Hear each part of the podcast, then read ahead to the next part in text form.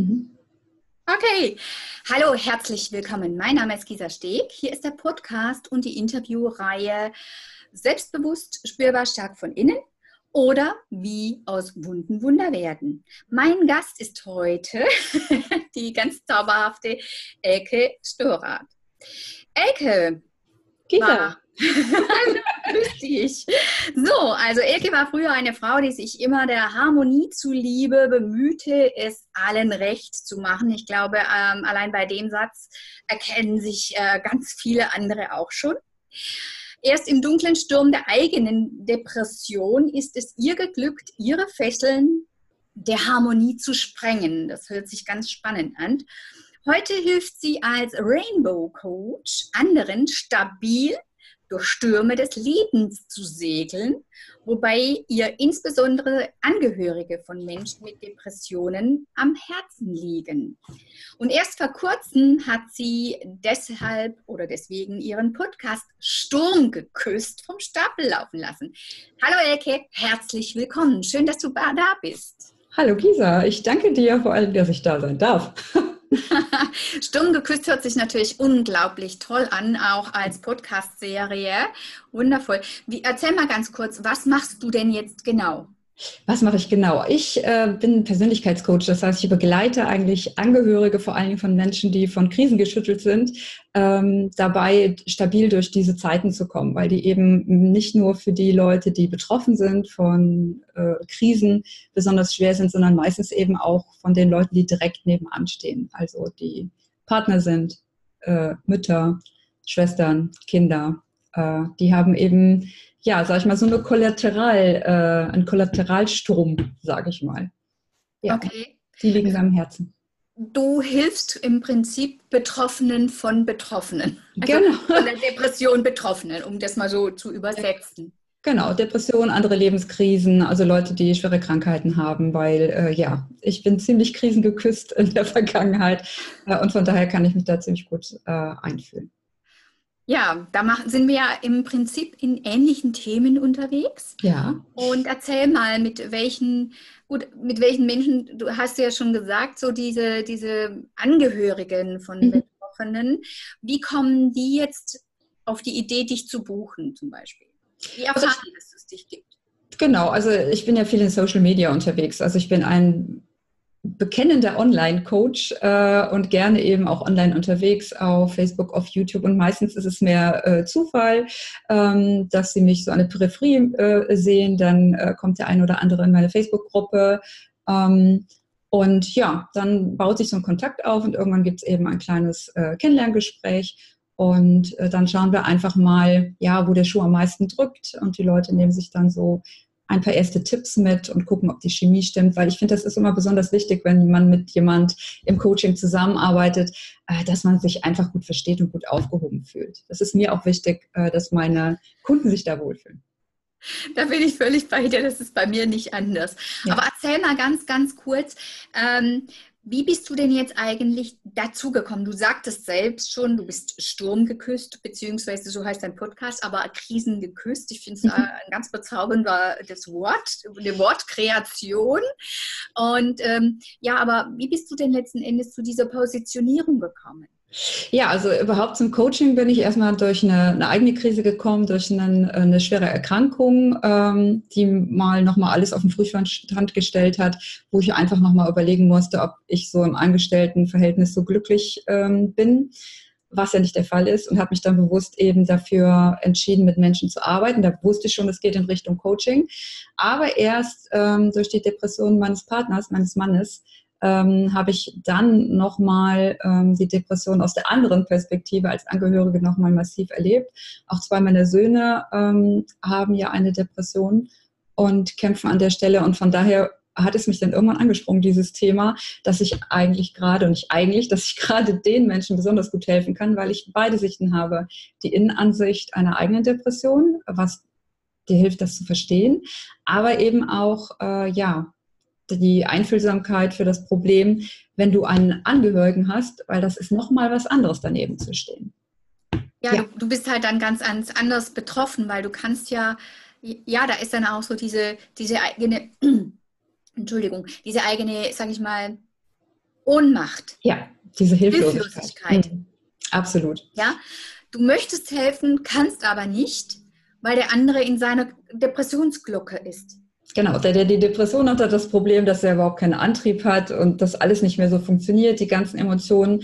Und der Angehörige hatte eben das Problem, dass er daneben steht und oft auch mitleidet, im wahrsten Sinne des Wortes. Ähm, das ist so, als wenn du an einem Rand von einem Sumpf stehst, äh, aus Treibsand. Und wenn du da immer sehr nah dran stehst, dann ist die Gefahr, dass du da mit reinrutschst in diese ganzen Emotionen, vor allem wenn du sehr mitfühlend bist, sehr einfühlsam bist, sehr sensibel bist, wahnsinnig groß. Und wenn du dich da nicht nicht gut selber schützt, sondern immer nur den Fokus auf dem anderen hast, äh, dann ist das super, super gefährlich und äh, dann wird das ganze System äh, ja fast zum Absturz gebracht. Da also, will ich die Leute vor bewahren. Also im Prinzip stärkst du die Menschen und die Angehörigen, dass sie sich dessen auch bewusst werden. Genau weil das, der Fokus einfach immer sehr auf den Betroffenen liegt. Einfach durch die Sache. Es dreht sich auf einmal alles nur noch um den. Ähm, und das ist eigentlich die Krux an der Geschichte. Okay, also ähm, ist das dann auch so ein bisschen wie eine Art Co-Abhängigkeit? Würdest du das in Richtung Co-Abhängigkeit dann auch ähm, bezeichnen? Ja, es ist ja tatsächlich so. Also man spricht ja zum Beispiel bei ähm, bei Alkoholikern zum Beispiel genau. davon, äh, dass nämlich äh, die Angehörigen oft dann in eine, ja, eine eigentlich zu Co-Alkoholikern werden, also im Prinzip auch eine Art Suchtverhalten entwickeln ähm, und da auch viele Muster sich wiederfinden. Und das ist tatsächlich, finde ich, auch bei Leuten, äh, die Angehörige von psychisch Kranken äh, sind, durchaus der Fall. Also das ist sehr seltsam, wie das gespiegelt wird. Das habe ich dann eben auch nochmal ganz neu erfahren, als ich selber nochmal so dicht dran war. Bei meinen Kindern ja. ist nochmal was anders gewesen, aber beim Partner ähm, musst du dich auch mit ganz anderen Sachen auseinandersetzen. Ja. Das finde ich jetzt total spannend, weil wie gesagt, beim, beim Alkoholiker ist der Begriff Co-Abhängigkeit äh, mhm. ja ganz, ganz geläufig und gängig.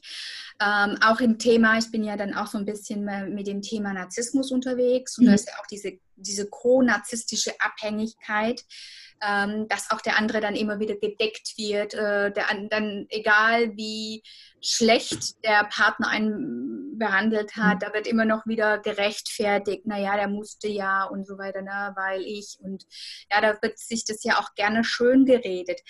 Ähm, aber eine Depression ist ja wirklich eine Krankheit. Absolut. Ja, Absolut. das.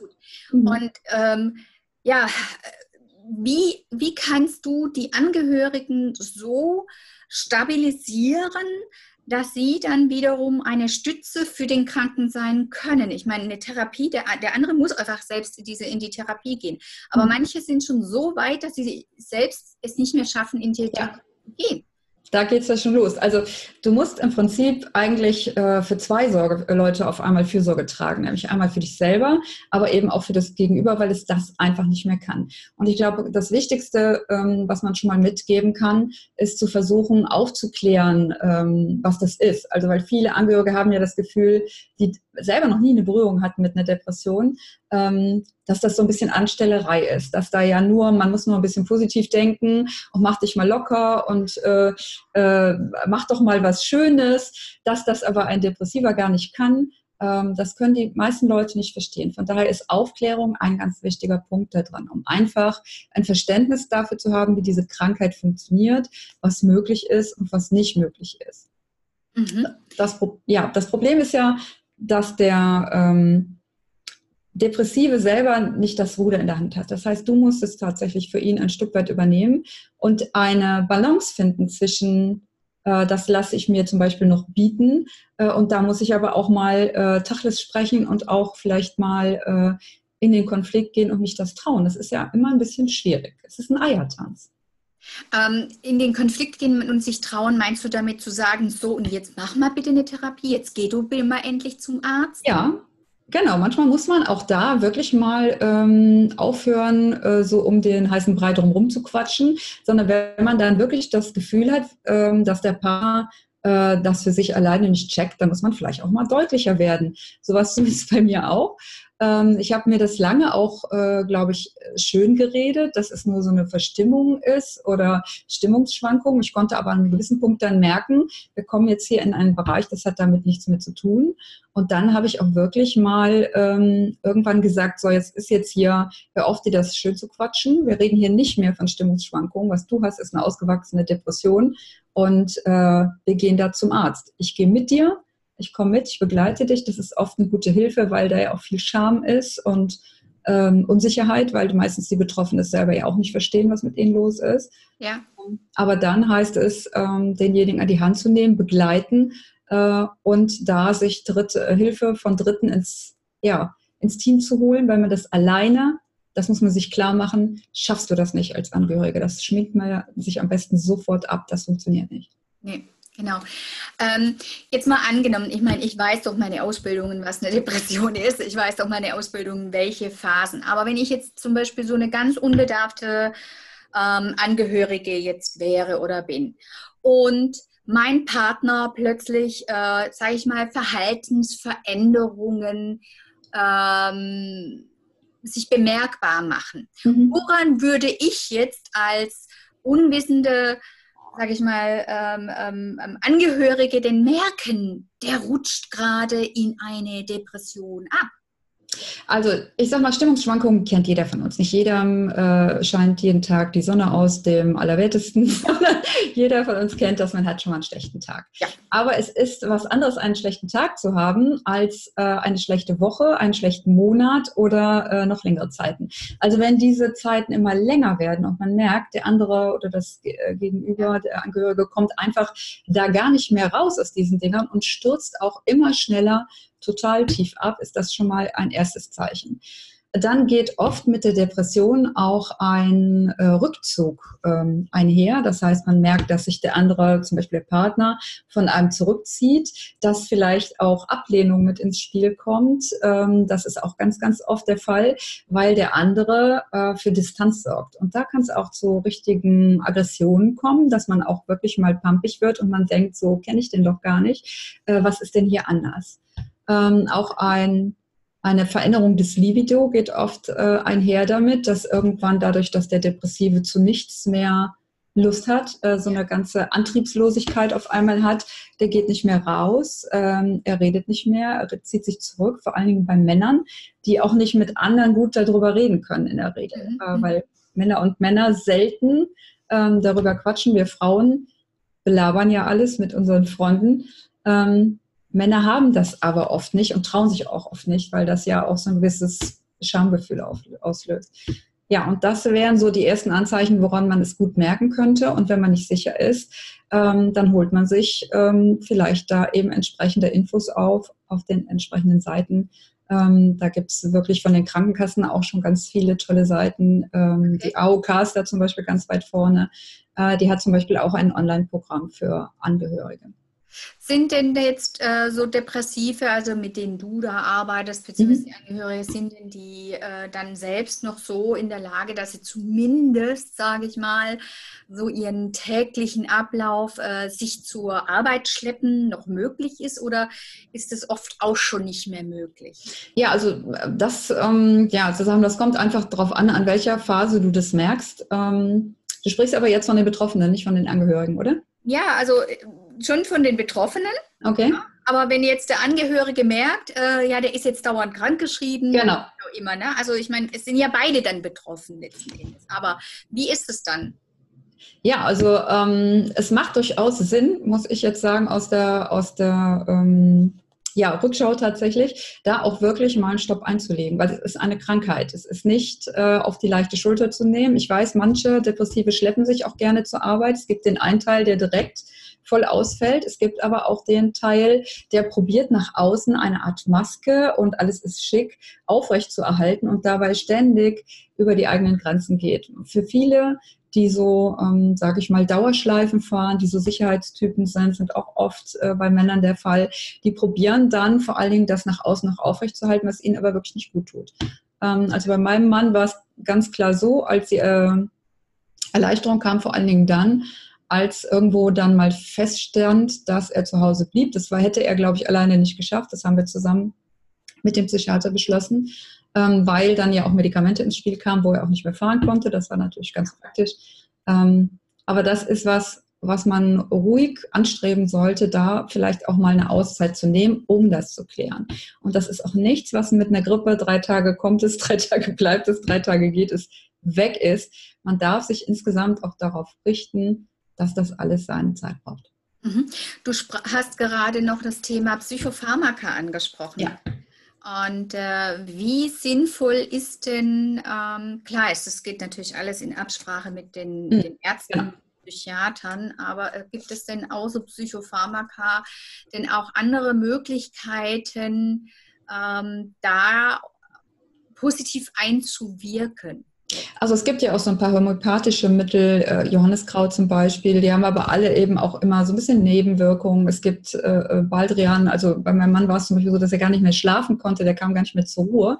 Auch ein äh, Anzeichen übrigens, dass äh, diese Grübelkarussell, äh, der Schlaf überhaupt nicht mehr möglich ist. Ähm, da haben wir das am Anfang probiert, ähm, ja, mit ja, mäßigem Erfolg, aber das spricht auch jeder anders drauf an. Also da sich wirklich früh, äh, das war ja das erste, was wir gemacht haben, wirklich zum Arzt und sich da direkt fachliche Hilfe holen, weil auch da, da muss ich immer sagen, gibt es wahnsinnige Wartezeiten.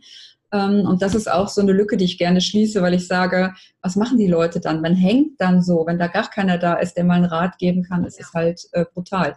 Ähm, und ja, dann eben zu gucken, was der Arzt vielleicht schon machen kann, der aber dann meistens die ähm, psychischen Medikamente, die Psychopharmaka vom ähm, Psychologen oder Psychiater verschreiben lässt, was auch Sinn macht. Und ich weiß, ähm, sie sind oft auch angstbesetzt, dieses Thema. Ne? Also da steht dann direkt Abhängigkeit und sonst was dahinter.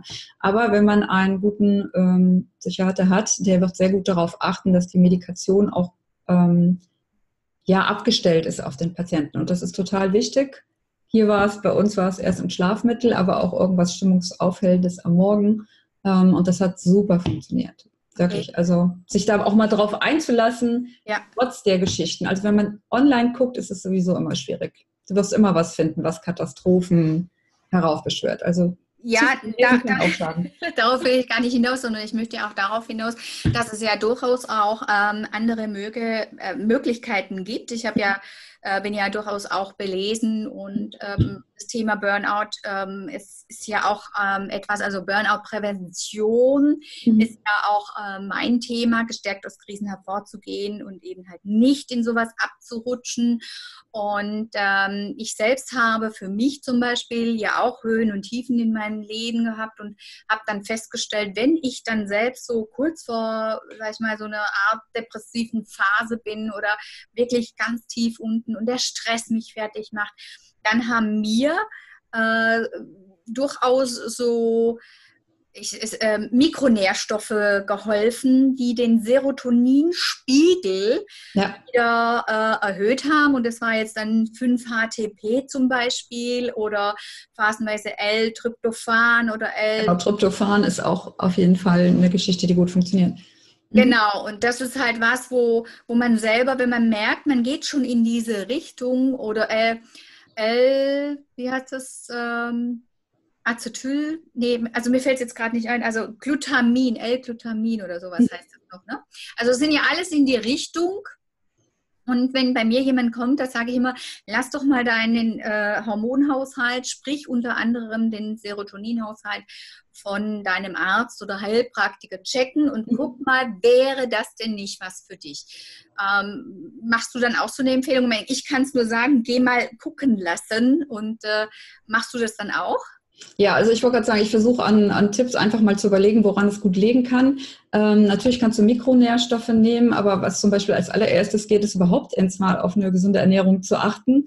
Ähm, da einfach auch, ne, weil wir die meisten, ähm, die in so eine Geschichte kommen, neigen auch dazu, dann diese äh, Sachen zu machen wie Zucker, ähm, also Schokolade zum Beispiel, ne? und was ja an sich nicht schlecht wäre, weil es Tryptophan drin, ähm, aber eben auch unheimlich viel Süßkram zu essen, was eben dann nicht so förderlich ist und Gemüse und sowas wegzulassen, weil die auch nicht mehr so diese Selbstfürsorge äh, haben und da kann man eben als Angehöriger auch gucken, dass eben regelmäßig gegessen wird und diese Sachen, ähm, mhm. das kann man auf jeden Fall schon machen, schon vor den Mikronährstoffen. Ja, genau. Aber es ist ja auch so, dass einfach durch äh, den Stress werden ja dann dementsprechend die Stresshormone ja. ausgeschüttet. Mhm. Ja, und äh, ähm, eins der Hauptstresshormone ist nun mal Cortisol. Mhm. Und Cortisol braucht Kohlenhydrate in Form von Zucker. Und das ist der Grund, warum dann viele statt, äh, sage ich mal, zur Gurke zur gesunden Gurke oder Tomate greifen, dann eben halt zum Räppchen Schokolade oder äh, ja, sonstigen Süßkram und statt normales Wasser dann Cola trinken, obwohl es mhm. nicht schmeckt. Ja, also ich meine, ich kenne das von meinen eigenen stressigen Phasen durchaus auch. Ja. Und dann ist es in der Tat so, dass die Zelle dann immer mehr leer läuft, mhm. immer mehr also diese Energielosigkeit kommt. Ja. Und äh, da kann man nämlich ganz, ganz gezielt in der Tat mit einer, ähm, da gibt es auch ein ganz tolles Buch, Was die Seele essen will, mhm. von, äh, wie heißt der, Julia Ross. Mhm. Das kann ich auch, äh, empfehle ich dann immer meinen Klienten dann auch mal sowas zu lesen. Mhm. Und dort wird es wirklich beschrieben, dass es in Amerika Studien gibt, die dann belegen, dass nämlich eben über diese gesunde Ernährung und eben über diese Mikrostoffe, ähm, eben wie L-Tryptophan, 5-HTP, dass da ganz, ganz schnell bei Depressionen und Burnout-Patienten eine ähm, Verbesserung eingetreten ist. Genau. Also da, ich wollte gerade sagen, das ist auf, hilft auf jeden Fall. Und ich sage ja, Schokolade ist auch nicht schlecht. Ähm, und äh, Kohlenhydrate auch nicht, sollten aber dann eben die richtigen auch äh, zumindest mit dabei sein. Ich verbiete auch keinem äh, da sein Schokoladenfleisch, manchmal muss das eben auch sein, ähm, aber man darf die gesunden Sachen drumherum essen. Ja, also die genau. immer automatisch mit auf dem Ernährungsplan zu haben. Und der Betroffene kann halt selber nicht mehr dafür sorgen, weil er einfach nicht mehr die, sage ich mal, äh, die Vernunft nicht mehr so funktioniert und die emotionale Geschichte, man hat sich einfach die Emotionen nicht mehr so im Griff und da darf dann von außen gerne dafür gesorgt werden. Genau, und, und, das ist ja dann das, wo du sagst, äh, schau da mal bitte hin, achte auf die Fürsorge. Und äh, wenn wir jetzt mal nochmal so auf deine, deine Geschichte und deine Krise zurückkommen, wie habt ihr das denn jetzt geschafft, aus eurer Krise oder aus der Depression deines Mannes dann da wieder so rauszukommen? Also wir haben uns sehr früh schon Hilfe geholt, wie gesagt, zum Hausarzt, ähm, die Therapie angeleiert, die Wartezeiten waren dann äh, ziemlich lang. Das heißt, da ähm, haben wir über Wochen hinaus einfach darauf geachtet, ähm, dass ich zum Beispiel bestimmte Reaktionen von ihm nicht so persönlich nehme, dass ich mich nicht so ähm, ja, abgelehnt fühle als Mensch, sondern dass ich mir immer wieder klar mache, es ist die Depression, die da redet, auch ganz wichtig. Ähm, und ja, dann haben wir dann irgendwann mit den Medikamenten angefangen und dann kam schon eigentlich relativ schnell eine Verbesserung, so dass ich merken konnte, aha, die Stimmung hebt sich wieder ein bisschen, er wird ein bisschen ansprechbarer, äh, er kriegt wieder eine äh, ja, Vision.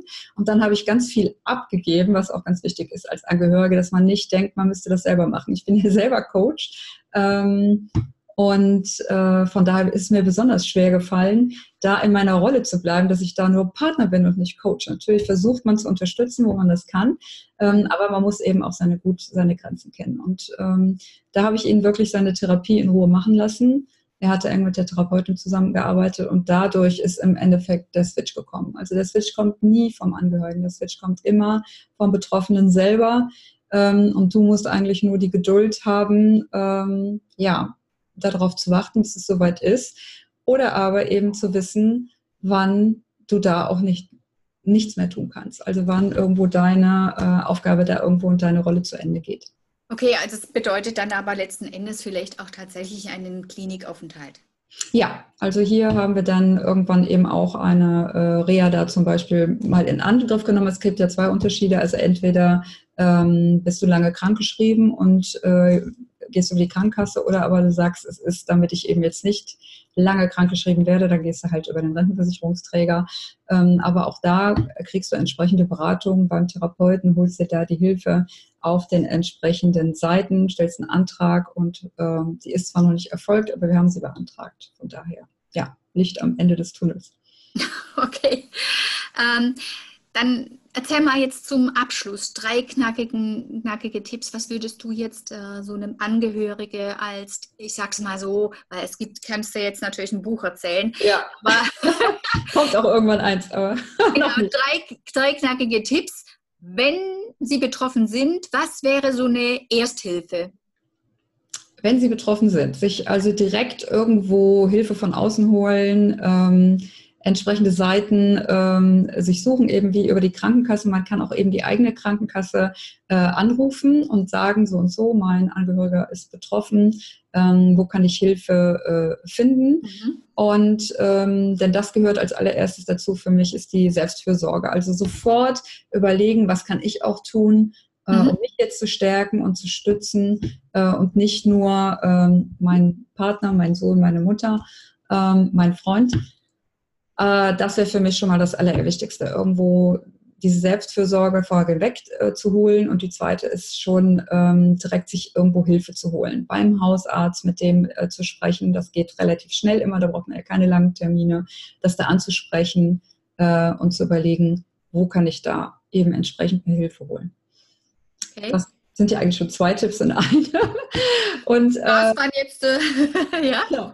Also es ist einmal die Selbstfürsorge, die mir einfach wichtig ist, sich selber nicht aus dem Auge zu verlieren und sich Hilfe zu holen und direkt ja. nach draußen zu gehen. Und der dritte Tipp ist einfach in den Austausch zu gehen mit äh, Betroffenen, mit äh, gleich äh, mit Leuten im gleichen Fahrwasser, sage ich mal. Äh, zum Beispiel sich einer äh, Gruppe anzuschließen, ähm, wo man da in Austausch gehen kann mit anderen Angehörigen, weil das ist wahnsinnig stärkend. Ja. Ähm, man sollte allerdings auch gut gucken, welche Gruppe das ist, weil es geht sich ja nicht darum, zusammen in der Monstergrube zu sitzen ähm, und äh, diese Depressionen zu beweinen und äh, sich gegenseitig zu bemitleiden, sondern sich wirklich eine Gruppe zu suchen, wo man auch gestärkt wird ähm, und sich Anreize von außen eben auch zu suchen, wie eben ein Podcast zum Beispiel, wo man sich gute Tipps holen kann. Ähm, ja, das würde auf jeden Fall schon mal helfen. Okay, also ich fasse zusammen. Zum einen die Selbstfürsorge, schau, achte, äh, äh, sorge gut für dich. Ja. Die zweite ist, ähm, hol Hilfe, aber sei quasi unterstützend mit dabei. Ja. Also, äh, also Hilfe für den, An, also für den Betroffenen. Und aber auch für dich selber. Hm? Ja, genau. Ähm, und, und, der dritte Punkt ist ähm, eine Selbsthilfegruppe, aber bitte keine Jammergruppe. Genau, also kein so ein, so ein Jammerhaufen, wo sich alles nur noch verstärkt. So ist mir das gegangen. Ich bin ja auch in verschiedenen Facebook-Gruppen gewesen äh, und ich fand das zum Teil auch ganz schlimm, weil es so, ähm, ja, Respekt einfach nicht förderlich. Respektlos mit den Betroffenen auch umgegangen wurde. Also da wurden diese Aggressionen halt äh, falsch interpretiert. Das gehört einfach mit zum Krankheitsbild und es ist nicht böse gegen den anderen gemeint. Ja. Äh, und da fehlte mir so ein bisschen die Aufklärung, auch die Lanze für die Betroffenen zu brechen, dass das einfach natürlich ist, dass man da auf Distanz geht, dass man natürlich auch gucken muss, wie weit geht die Aggression und ab wann muss ich da auch mal äh, Grenzen setzen. Aber es ist eben auch ein Teil der Symptomatik. Super, danke, das, weil das ist, glaube ich, noch ein Punkt, der ganz ähm, zum Abschluss ganz wichtig ist. Ja dass äh, ganz, ganz oft, dass es einfach aus der Krankheit bedingt ist, dementsprechend auch die Persönlichkeit sich gerade dann verändert. Mhm. Und dass es, ja, dass es nicht, es ist bei vielen Krankheiten so, dass sich die Persönlichkeit verändert und dementsprechend auch, dass, dass das ganze, der ganze Auftritt und ähm, auch, die, wie du sagst, auch Aggressionen sich bilden können. Ja.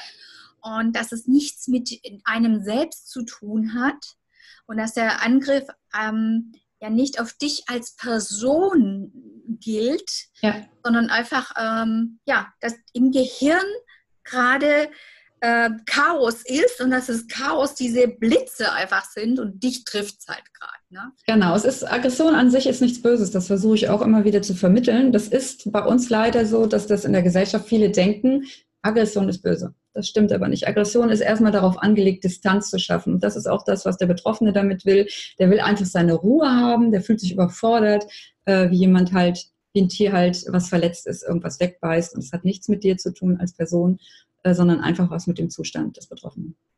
Genau, und äh, dass man einfach auch sein eigenes Helfersyndrom dann nicht unbedingt über diese Person stülpt, die es gerade auch so gar nicht annehmen kann. Ja, Genau. Das ist, glaube ich, auch noch ein ganz, ganz wichtiger Aspekt, dass man sich selbst dann mal einfach auch reflektiert, wo bin ich jetzt in der Über- äh, Fürsorge. Ja. ja und ähm, das ist eine Falle, in die man schnell reintappt. Also da eben auch zu wissen, du bist nicht äh, Superwoman, du kannst diesen Menschen nicht retten. Er kann sich nur selber retten und braucht dafür professionelle Hilfe, aber schnall dir diesen Umhang nicht um äh, und versuch das Unmögliche, sondern ähm, bleib da in deiner Rolle stützend und unterstützend, ähm, aber eben auch dich selber stützend.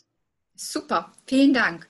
Du sagtest vorhin schon ganz kurz, wo man dich findet, äh, eben über Facebook und äh, dein wundervoller Podcast. Sag nochmal den Namen, der hört sich so Sturm geküsst. Sturm geküsst, ganz, ganz klasse, danke.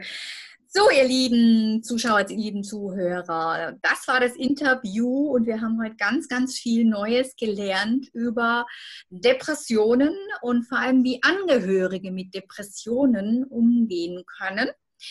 Ich danke dir fürs Zuhören. Du darfst gerne liken, kommentieren, teilen und in diesem Sinne verabschieden Elke und ich uns jetzt bei dir, sagen ganz, ganz, ganz, ganz herzlich Dankeschön. Hier war der Podcast Spürbar stark von innen oder wie aus Wunden Wunder werden. Dankeschön. Tschüss. Tschüss.